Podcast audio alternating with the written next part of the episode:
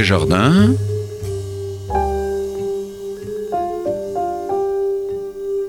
Une émission proposée et animée par Jacques Benamou. Notre ingénieur avec un E, ingénieur du son, Louise Denis. Bonjour et bienvenue à nos auditeurs de Côté Jardin sur la radio RCJ 94.8 FM et par internet à l'adresse radio-rcj.info en cliquant sur le direct. Cette émission pourra bien sûr ensuite être podcastée sur internet à l'adresse radio-rcj.info et en cliquant sur podcast Côté Jardin. J'ai l'immense plaisir d'accueillir aujourd'hui une invitée que vous connaissez bien car vous avez le loisir de l'écouter chaque semaine au cours de son, sa remarquable émission littéraire Postface. Vous l'avez donc reconnu. Il s'agit de notre chère Caroline Gutmann à l'occasion de la publication de son livre Les papillons noirs chez Jean-Claude Lattès. Caroline, bonjour. Bonjour Jacques. Caroline Gutmann, vous travaillez dans l'édition depuis la fin de vos études de lettres. Je vous montre quand même, pour nos auditeurs qui écoutent sur... Euh, euh, sur euh, Internet, par Internet, montrer ce livre absolument remarquable, Les papillons noirs, publié chez Jean-Claude Lattès. Alors donc vous avez commencé euh, en tant que stagiaire au livre de poche. nos, auditeurs ne savent pas ça. Hein. Ils savent qu'ils vous écoutent quand vous expliquez, quand vous racontez, ou vous invitez à poste-face. Mais... mais là, il faut quand même savoir. Puis, vous avez continué par le service de presse. J'ai fait un long stage aussi chez Fayard. Chez Fayard. Un an. Je suis passé par tous les services. Il faut ah, être humble hein, quand on veut faire ce métier. Il ah, faut s'accrocher. Ah oui, il faut vraiment s'accrocher. Mais justement, vous êtes passé le service de presse d'Achète Littérature, puis après un passage par l'édition Jean-Claude Lattès, vous retrouvez l'édition Fayard, où vous restez 16 ans. Actuellement et depuis 2010, vous êtes directrice du service de presse et de la communication aux éditions du Seuil. Votre livre, Les papillons noirs, publié chez Jean-Claude Lattès, est le quatrième, après Le secret de Robert le Diable, publié chez François Bourrin en 91, Le Testament du docteur Lamaze, médecin accoucheur, publié chez Jean-Claude Lattès en 99, et Le Syndrome Nerval, publié également chez Jean-Claude Lattès en 2010. Alors Caroline Gutmann, il fallait bien que je rappelle ces quelques activités qui ont été les vôtres, afin que nos auditeurs qui vous apprécient beaucoup, beaucoup, ainsi que vos émissions, vous connaissent un peu mieux. Alors Caroline Gutmann, tout d'abord, qu'est-ce qui vous a attiré vers l'édition? Alors c'est vrai que j'ai toujours adoré la lecture. Depuis, mhm. depuis mon mhm. enfance, je lisais des livres d'ailleurs qui n'étaient pas du tout de mon âge, parce que j'étais boulimique de lecture dont Gérard de Nerval, que j'ai lu très tôt sans rien ah comprendre, mais qui est devenu mon auteur de prédilection, des grands romans. J'étais boulimique, boulimique, boulimique. Vous lisez beaucoup, oui. Beaucoup lu. Ensuite, j'ai fait des études de lettres, j'ai fait des classes préparatoires, Hippocagne, Cagne, où euh, j'aurais dû devenir enseignante. Euh, parce que, d'ailleurs, c'est un magnifique métier, mais la vie a fait que... C'est de la communication pure, ça, l'enseignement, hein, on peut le dire. Hein. Le plus beau des métiers, quand on aime enseigner, de transmettre, je crois que c'est ce qu'il y a de plus beau. Puis c'est vrai que j'ai eu un grave problème de santé. Et je le raconte d'ailleurs dans ce livre, qui est aussi un roman. J'ai eu envie de, de, rentrer dans la vie active et ça a été l'édition. Parler dans l'édition. Alors, au fond, vous êtes romancière née, euh, puisque Le Papillon Noir est votre quatrième roman, hein, bien sûr. Et, J'ai toujours aimé écrire. J'ai d'ailleurs un, un, premier, mon premier roman qui n'a jamais été publié, mais qui m'a fait comprendre vers où je devais aller. Et mhm. j'aime. Euh, pour moi, c'est une vie parallèle d'écrire. C'est quelque chose qui profonde. C'est une assise que, ça me donne. C'est-à-dire que d'avoir une vie parallèle, vivre avec des personnages, construire un monde parallèle dans lequel je suis à côté de ma vie, bien sûr, ou dans l'autobus, tout ça, je peux me remettre en contact avec mes personnages. C'est vraiment une force pour moi. Ah, mais c'est extraordinaire. Et puis d'arriver, parce que vous avez, je le dis, une plume absolument extraordinaire. On va justement dire que les papillons noirs, bien qu'inspirés par votre propre histoire, hein, mhm. votre propre vécu, est un tissage, en tout cas c'est ce que j'ai à la lecture, j'ai remarqué ça, un tissage entre votre douloureuse expérience médicale mhm. et la fiction sur laquelle nous reviendrons dans un instant. C'est, vous avez voulu mêler un petit peu. J'avais pas envie du tout de faire une autofiction, c'est pas du tout ce que je voulais faire. c'est vrai que j'avais envie de dire je, de dire et un jeu qui ressemble à, moi dans la dans une grosse partie du roman, sur tous les épisodes de la maladie, mais, mais j'ai beaucoup d'imagination et, et, et, et, puis là, le roman suscite des personnages. Donc il y a des personnages qui sont nés en écrivant. Et on va. Euh, et, ah voilà. Et j'avais envie de les suivre. Je leur ai donné vie, donc il fallait que je les, et c'est ça qui suive jusqu'au bout. Et c'est ça qui est extraordinaire. Vous racontez l'histoire de l'horrible accident de santé, ce fameux méningiome qui a failli vous coûter la vie. Était-ce une nécessité pour vous de l'écrire? Était-ce un exutoire, une façon de vous libérer? Oui, ça a été vital. Pour moi, ça a toujours été essentiel d'écrire. Après la guérison. Mais une fois, une fois guérie Non, j'étais encore en traitement. Enfin, j'ai ah commencé à, penser à ce livre. J'étais en fait dans la réalité opérée deux fois j'avais deux méningiums. Dans le roman, il n'y en a plus qu'un. Ah parce que d'un point de vue romanesque, c'était pas drôle de raconter deux opérations. Mais j'ai commencé à, me réfugier dans la quête des personnages, dans la quête de la généalogie familiale, et ça a été pour moi d'un grand secours. Donc c'est vrai que là, euh, après ce méningiome, il fallait que je raconte. Il fallait que je raconte aussi mon expérience de la maladie, parce que je trouve qu'on dit beaucoup de choses fausses sur la maladie, et que j'avais envie de le dire autrement. Et alors justement, vous décrivez admirablement dans votre livre toutes les étapes de votre maladie, mais un méningiome est-il une maladie ou un accident de santé qui vient vous happer et dont heureusement vous êtes sorti? Euh, euh, euh, Un méningiome, déjà je ne savais pas ce que c'était pour être tout à fait honnête, quand à la radio, on m'a dit vous avez un méningiome euh, qui a commencé par ce que j'ai appelé les papillons noirs. j'ai commencé à, à, voir, quand je m'endormais et que je fermais les paupières, des choses bizarres qui ressemblaient à, des papillons, qui ressemblaient à des branches mortes et qui bougeaient. Donc c'était très étrange. Extraordinaire. Et puis c'est par le hasard d'un très bon ophtalmo que j'ai vu pour autre chose, qu'il a vu qu'il y avait certainement un autre problème et qu'on m'a fait toute cette batterie d'examens. Voilà. Et, et, le méningiome, c'est vrai que je ne savais pas ce que c'était. C'est une tumeur dans la tête la plupart du temps non cancéreuse, mais qui peut mener euh, très vite à la mort. Bien sûr, mais alors justement, euh, vous avez vu apparaître ces étranges papillons noirs euh, qui volaient devant vous sans comprendre pourquoi jusqu'au jour où votre médecin vous en a révélé la cause. Alors, quand le médecin vous a dit voilà, vous avez ça, etc., comment réagit-on devant une pareille situation? À quoi pense-t-on? On ne me l'a pas dit aussi brutalement que ça, parce que les médecins sont habiles. C'est l'ophtalmo que j'allais voir pour tout autre chose qui m'a dit bon bah quand même euh, votre œil a grossi c'est pas tout à fait normal euh, pourquoi est-ce, qu'il se, il, se, doutait justement qu'il y avait quelque chose comme ça il a fait euh, tout de suite une lettre à mon médecin traitant qui m'a tout de suite convoqué et tout de suite on m'a envoyé faire toutes les, tous les examens. Et quand on m'a dit après la radio que j'avais un méningiome je ne savais pas ce que c'était. Bien sûr mais personne ne sait ce que personne c'est. ne sait ce que c'est. Et c'est à Sainte-Anne quand j'ai été convoqué en neurochirurgie à Sainte-Anne que que j'ai compris ce que c'était. bien sûr. Alors il faut dire que cette affection était la troisième après deux mm. atteintes très importantes à votre santé bien des années avant, bien sûr.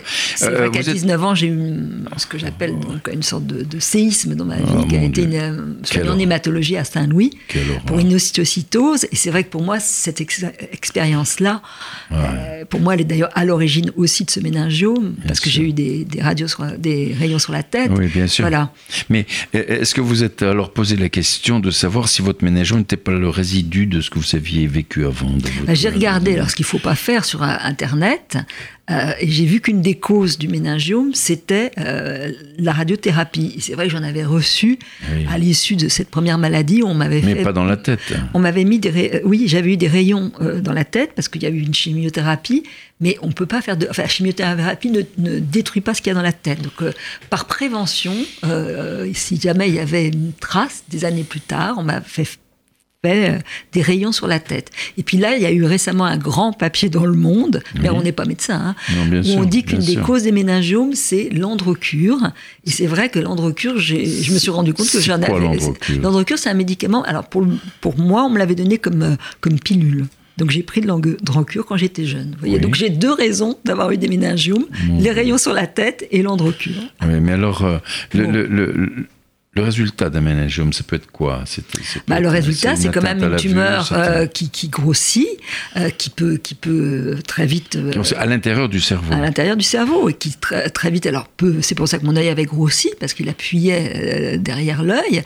Mais il y a des cas où c'est épouvantable, où les gens sont, meurent asphyxiés parce que ça, ça touche les, les, la respiration.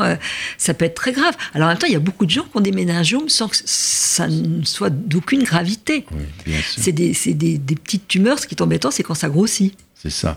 Et quand vous avez des symptômes comme les papillons noirs, par exemple. Voilà. C'est des. Bon. D'ailleurs, j'ai tout de suite demandé est-ce que mes, mes enfants doivent, être, euh, doivent aller chez le médecin faire des, des radios? Le médecin m'a dit non, parce que dans ce cas-là, tout le monde devrait faire des radios. Ah oui, bien sûr, évidemment. Alors, Caroline Gutmann, vous avez voulu garder le silence le plus longtemps possible vis-à-vis de vos proches. Pourquoi? Vous avez voulu bah, Enfin, en tout cas, c'est ce que vous écrivez dans votre livre. Hein. Mes proches savaient quand même. Mais je pense que dans notre société, la maladie est très mal vue. Est-ce qu'on peut considérer ça comme une tare? La maladie pour moi, est vraiment une tare. Quand j'ai eu 19 ans, quand je suis sortie de cette Une tare pour vous, pas pour les autres. Euh, oui, mais euh, bon, j'étais jeune, je voulais rentrer dans la vie active, donc dans le roman, puisque c'est quand même un roman, j'imagine que je vais rentrer dans le monde du cinéma, hein, des scénarios, parce que c'est le monde des histoires, comme, comme les livres. Mhm. Mais ce qui est vrai, c'est que quand j'ai eu l'examen médical, ça c'est vrai, je n'ai pas dit ce que j'avais. À, cette époque-là, il n'y avait pas de carte vitale de. C'est ça, il n'y avait pas de carte vitale. Non. Et, j'avais des marques de biopsie, j'avais des cicatrices, j'avais peur qu'on les voie. Ça pouvait être des cicatrices de, n'importe quoi. Donc on, je ne l'ai pas dit. et c'est vrai que la société porte un regard par rapport aux malades, sans le dire, mais euh, où on est ostracisé, on est différent. On est on, est, hors du. Est-ce que c'est la société ou est-ce vous qui vous sentez différente Non, je pense que. C'est le regard des autres. À, l'âge que j'ai, je peux raconter ce, que j'ai eu, mais quand j'avais 21 ans euh, ou 22 ans pour rentrer dans la vie active, je pense que si j'avais dit que je sortais d'un cancer grave, j'aurais été moins facilement embauché. Ah bon, carrément Ah oui, j'en suis sûr. Eh, eh mais euh, est-ce qu'on peut rendre un malade coupable de sa maladie Moi, je trouve que moi, quand j'écoute, déjà, quand les gens vous demandent tout le temps est-ce que vous allez bien on ne peut pas savoir si on va bien. Et c'est vrai que quand on sort d'une maladie comme ça, les médecins ne vous disent jamais vous êtes guéri. Du ménagome, on m'a dit que j'étais guéri. Mhm. Je dois tous les ans faire un IRM. Mhm, mhm, bien sûr. mais quand je suis sortie de mon histiocytose, on ne m'a jamais dit que j'étais guéri parce que le corps médical est très prudent. Bien il a toujours peur tout à fait, des rechutes. Et euh, c'est c'est vrai que je, voilà, je pense que la société, oui, vous, quand les médecins vous disent, euh, maintenant c'est le vin, on va vous dire que si vous buvez plus, plus que deux verres de vin, euh, bah vous allez vous rendre malade. je, je, trouve qu'il y a aussi l'idée que le malade, il est toujours coupable. C'est de sa faute s'il a eu un cancer. C'est une façon d'éloigner la maladie parce qu'on en a peur. je pense qu'on rend le malade coupable. Il s'est fait du, souci. Moi, on m'a dit. Euh, le stress, par exemple. Tu as, eu trop de stress. J'étais pas spécialement stressé. Puis tout le monde est stressé. Ça ne veut pas dire que tout le monde va avoir un cancer. Donc, le discours qu'on entend sur la maladie, je pense qu'il est vraiment une façon de de relativiser, parce que les gens ont peur, les gens ont peur de la maladie. bien sûr, c'est effrayant. Ils, trouvent une, cause en disant, ben voilà, il a trop bu, il, a, il était stressé, et ben c'est bien pour ça qu'il est tombé malade. Oui, et, pourtant, lorsque l'on en sort de cette maladie, est-ce qu'on ne se sent pas un peu plus fort d'avoir euh, dominé, maîtrisé euh, tout ça, Je non? crois pas. Non, en tout cas, comment, comment vous avez-vous senti, vous? J'ai eu trois étapes. Donc, euh, quand j'étais très jeune, quand j'ai eu cette histiocytose, quand j'en suis sortie, euh, très vite, je me suis rendu compte que quand on revient à la vie, euh, dans le monde des vivants, ce que j'appelle le monde des vivants, puisque euh, il y a cette très belle phrase de Scott Fitzgerald. Oui, on, en parlera dans un instant, oui, bien sûr. On, a été hors du monde quand on est à l'hôpital, en aplasie, dans des systèmes où on doit faire très très attention aux microbes. On, vit en vase clos complètement. complètement Tout d'un coup, on va progressivement, on n'a pas le droit d'aller dans, dans, le métro au départ, ni dans les grands magasins parce qu'il y a trop de microbes. Donc une fois qu'on est sorti de là, la seule chose qu'on veut, c'est regagner le monde des vivants et, être comme tout le monde, avec les mêmes jalousies, les mêmes ambitions. Donc je trouve Mais le discours qui dit que la maladie vous valorise, pas tant que ça. Est-ce qu'on vous, est-ce que vous-même, à l'intérieur, vous vous sentez pas plus forte en disant finalement j'ai vaincu la maladie, j'en suis sortie, je suis guérie. Je me sens plus forte d'avoir écrit ce livre. Ah. Bon, c'est bien. Euh, d'avoir considéré cette un expérience. C'est un exutoire, en fait. C'est d'avoir, d'en avoir fait un roman avec des histoires mmh où c'est vrai que le lecteur, je veux que le lecteur ne s'ennuie pas. Donc j'ai pas quelque chose. Ça, je peux vous dire qu'il s'ennuie pas. Hein. Sans pathos. J'ai voulu que ça soit drôle parce que à l'hôpital, l'hôpital est un monde à part entière. Ah donc il y a des scènes drôles, il y a des scènes humoristiques, même si c'est cruel parce que c'est vrai qu'on est abandonné. on est abandonné quand on est malade, même si on a un entourage très présent. Euh, vous vous sentez seul. On, est seul quand même. Mais oui, bien sûr, parce que vous êtes seul à lutter contre l'ennemi euh, qui est la maladie. Alors, à l'annonce de votre intervention chirurgicale, vous avez demandé qu'en cas d'échec, il n'y ait pas sur vous d'acharnement thérapeutique pour ne pas terminer votre vie comme un légume. J'avais un professeur qui était exceptionnel, qui était d'une grande douceur, d'un grand calme, mais il m'a pas caché que dans un petit pourcentage de cas, puisqu'on rentre quand même dans la zone du cerveau, il, tout petit pourcentage, on peut se retrouver euh, comme un légume. Comme un légume. Donc il a d'ailleurs été extrêmement bien, ou alors avec une parole embarrassée. Alors, ça peut être des choses qui vont disparaître euh, avec le temps. Moi, on m'a dit au départ que je risquais des, des vertiges. J'ai eu beaucoup de convalescence. J'ai eu trois mois de convalescence ah parce que je risquais de, de, la tête me tourner. J'ai pas eu trop de troubles ensuite. Mais, mais, ce médecin, j'ai trouvé qu'il a été très bien parce qu'il a accepté que je lui donne une lettre euh, que j'ai adressée à mes proches. Pas d'acharnement thérapeutique. Voilà. Mais à ce moment-là, est-ce que vous avez pensé à la mort? Parce que l'acharnement thérapeutique, c'est si vous voulez, c'est pour vous permettre de, de, continuer de vivre comme un légume, etc. Malheureusement, ça arrive. Il y a beaucoup de gens comme ça. C'est d'une douleur. J'étais dans la lutte. Mais là, voilà. Alors, est-ce que vous avez pensé à la mort? Est-ce que vous êtes dit, mais je peux mourir? Et qu'est-ce que ça vous a fait? Dites-moi un peu. Moi, j'étais dans la lutte et j'avais surtout peur de ça d'une paralysie. surtout la paralysie. Mais je pensais pas tant que ça à la mort, ce qui est bizarre d'ailleurs. Franchement. C'est curieux. Non, j'étais dans la lutte. La lutte par rapport à mes proches, mes enfants, que mes enfants souffrent pas, euh, que les gens soient réunis autour de moi, que la vie continue et que surtout elle ne continue pas avec moi diminuée. C'était surtout ça ma préoccupation. Et, c'est vrai que pour le coup, il y a des fois, on va y revenir, où la mort peut être vraiment préférable. Moi, je préférais la mort à la situation de, devenir, en effet. Mais bien sûr, mais alors que pensez-vous du fait qu'en France, on ne peut pas choisir sa mort? Alors, pour moi, c'est intolérable. Euh, je, le raconte d'ailleurs dans le livre, et ça, c'est un épisode vrai.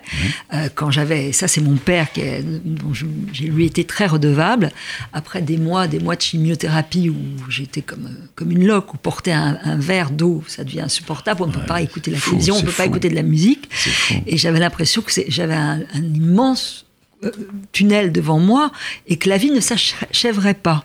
Et mon père a contacté le professeur Schwarzenberg. À l'époque, oui. oui, Et, il a été exceptionnel parce qu'il avait quand même eu mon dossier en main et il a dit les mots qu'il fallait. Il m'a promis que si j'y avais pas d'issue, ce qui n'était pas le cas pour l'instant, mais que si vraiment il n'y avait pas d'issue, il serait là pour me donner la mort. Et c'est vrai que je le dis, cette promesse de mort m'a donné la force de me battre c'est formidable. Alors, pour parler du professeur Schwarzenberg, une petite parenthèse, je l'avais reçu, moi, à l'émission Côté Jardin, il y a bien des années. Et à l'époque, il était impossible de parler de euh, qu'un médecin puisse dire moi je vais aider un patient à partir. Mm. Et il a eu le courage de dire mais oui, moi je le fais. Si quelqu'un est comme ça, qu'il est en fin de vie, il n'y a aucune raison de le laisser souffrir. Il faut l'aider à partir. Et ça c'était formidable. Professeur Schwarzenberg, c'était comme un personnage extraordinaire. C'est de dire hein. maintenant que si vraiment on veut euh, euh, mourir dans la dignité, ben, il faut avoir assez d'argent pour pouvoir partir en Suisse ou en Belgique. et puis être pas de santé, mais quand même être capable de faire un déplacement quand on est quasi mourant, c'est horrible de se dire qu'on doit. Pas possible. Et, je trouve pas ça bien du tout. Et l'euthanasie n'est pas possible en France. Non. Mais enfin, il y a quand même la loi Leonetti. Mais c'est pas la même chose. c'est pas pareil, mais qui permet une sédation profonde pour permettre aux malades de ne pas souffrir et de partir tranquillement comme ça. C'est très difficile. Hein. C'est vraiment un sujet. Mais il y, a il y, a quand même beaucoup de pays en Europe qui, qui le pratiquent sans qu'il y ait d'abus. Je pense que c'est contrôlé. Bah, bien sûr, mais bien entendu. Contrôlé euh, par, par, par, le, euh, par la famille, par le médecin. Parce que euh, voilà. On pourrait considérer que l'euthanasie, ça peut être un crime aussi. Ça peut être pousser les une personne poussée par les enfants ou pour hériter, ou, vous voyez un petit peu. Mais en Suisse, c'est très très bien régulé. Oui, c'est vrai ça. C'est voilà. Moi, je regrette. Je trouve que c'est un combat à mener. Alors justement, on, on a commencé à évoquer ça tout à l'heure. Dans votre livre, vous citez cet immense écrivain américain Fitzgerald qui, dans Gatsby le Magnifique, a écrit au-delà de la race et de l'intelligence, il n'existait entre les humains qu'une seule différence essentielle, les malades et les bien portants. Et, ça, je l'ai ressenti vraiment. comment vous l'avez ressenti, vous, de l'intérieur Je l'ai ressenti euh, dans, tous les, toutes les étapes de, ma maladie. Déjà, quand j'avais 19 ans, quand j'ai perdu cheveux, sourcils, cils, que j'étais complètement cloisonnée dans ma chambre. Ça se voit plus, ça se voit plus du tout, là. Hein. Je pense que nos auditeurs qui euh, regardent par Internet vont voir que vous êtes magnifique. et on se sent hors du monde. Il y a un moment, on est hors du monde. Et idem en neurochirurgie euh, pour le méningiome. Ça a duré beaucoup moins longtemps, la, période d'hospitalisation. Mais il y a un moment où on est quand même en sursis. On ne sait pas ce qui va advenir. On ne sait pas si on va gagner on sait que c'est grave. la maladie. On, sait, que, c'est grave. Et, et, et, et, on se sent quand même hors du monde des vivants. Des gens qui vont aller prendre un verre euh, en toute liberté, qui vont, euh, qui vont aller au cinéma, euh, qui vont prendre la voiture et aller au bord de la mer. Et on est prisonnier. On est prisonnier d'un état qui est une sorte de dépendance à un corps totalement affaibli. On est prisonnier de son corps. tout à fait. Alors Caroline Gutmann, est-ce que cette maladie vous a changé?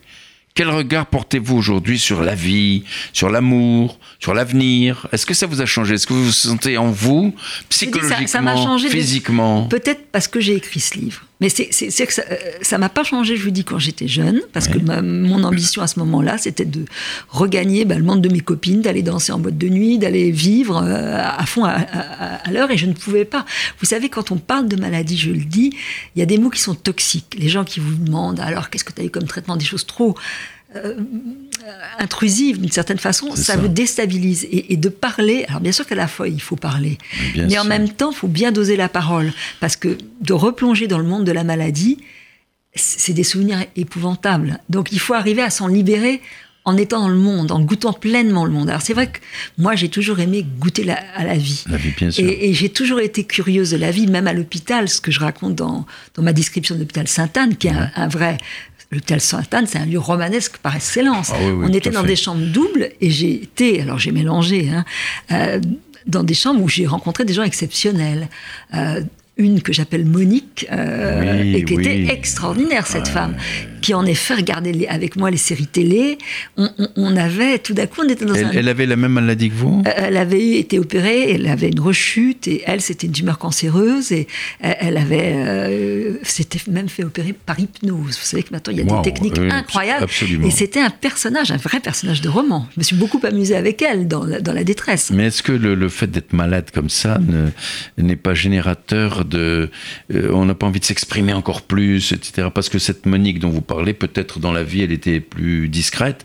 là, euh, elle s'est ouverte, non? Est-ce que, est-ce que, bah, ça vous donne pas cette ouverture justement, en disant je ne risque plus rien maintenant, je peux mourir Non, genre, non, non, non, elle c'était une vraie vraie routière de l'hôpital. C'est qu'elle était réopérée par le même chirurgien. Elle savait exactement ce qu'il fallait emporter.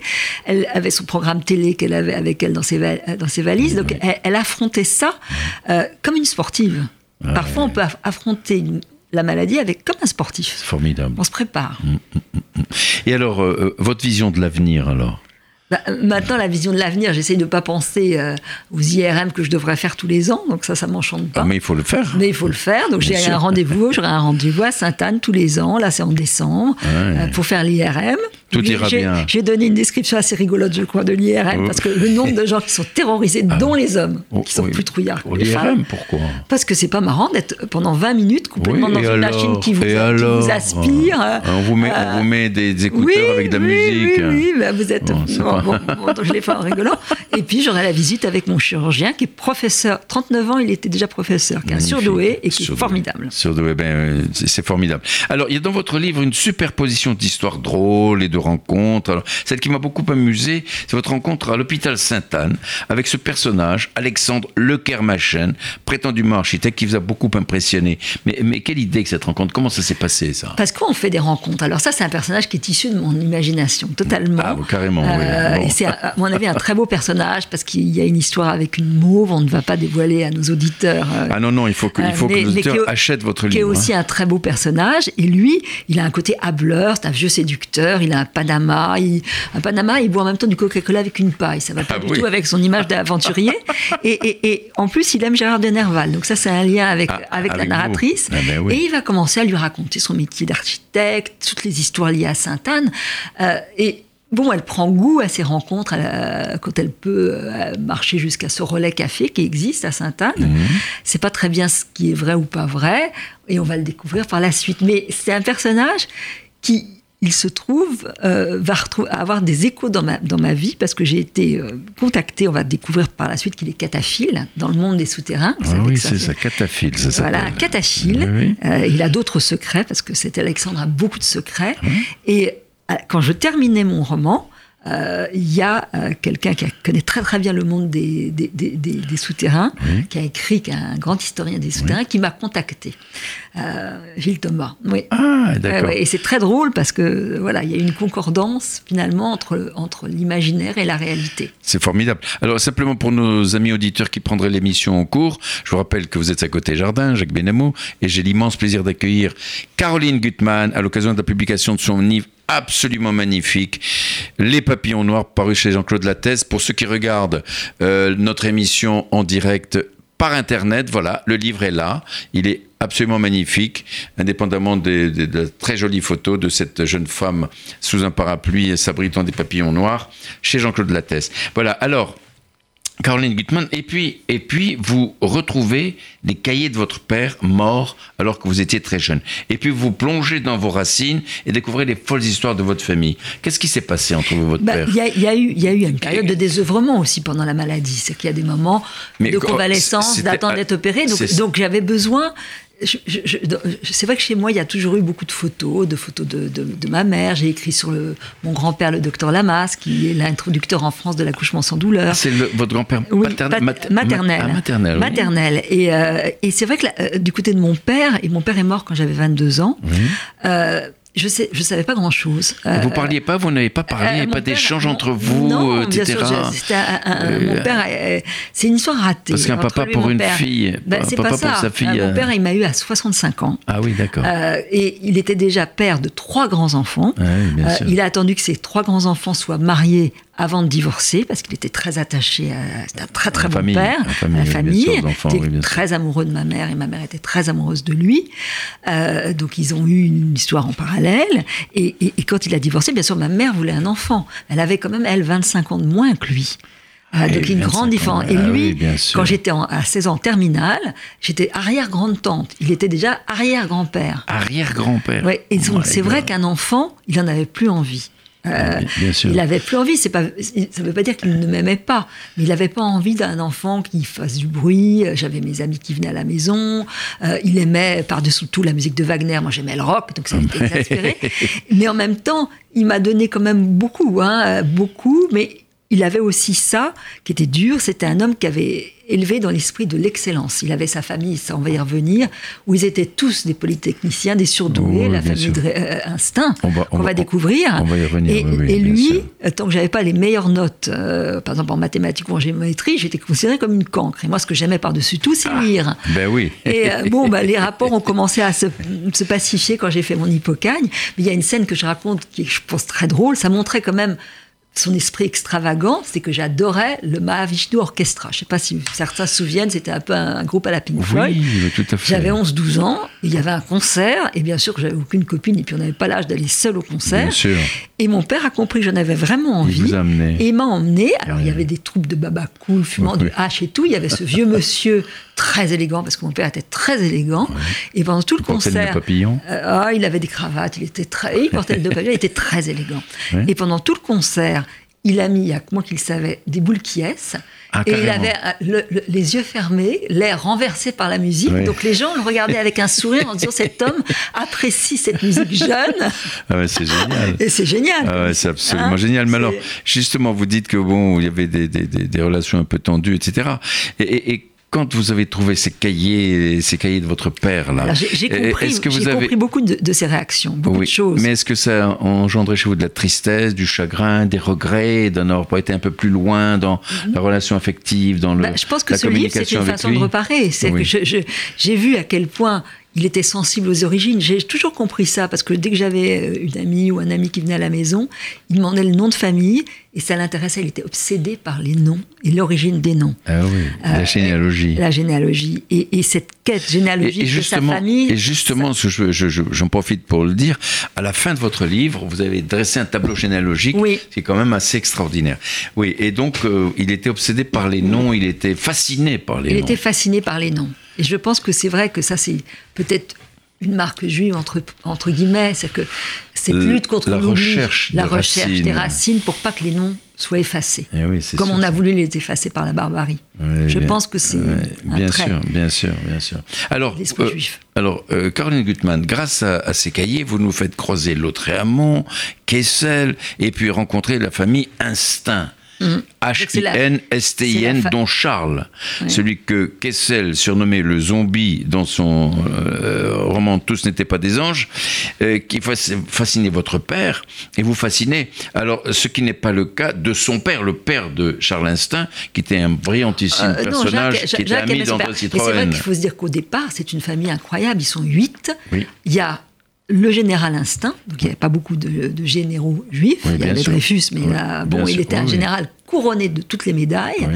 Euh, il avait deux autres frères qui étaient aussi euh, avec Légion d'honneur, tout ce que vous voulez, polytechniciens. C'était une famille un peu de surdoués. Mhm. Et au milieu de ça, le quatrième s'appelait Gustave Instinct, c'est donc mon arrière-grand-père, et c'est lui qui était le précepteur de Lautréamont. Alors là aussi, a amené à faire une superbe carrière, agrégé de lettres, il était parti en, en Grèce, enfin, il avait gagné tous les concours, mais simplement cet homme était mal à sa place, euh, il était homosexuel, ce qui, à l'époque, était très mal vu ah dans bah, une famille bourgeoise, d'ailleurs, et non bourgeoise.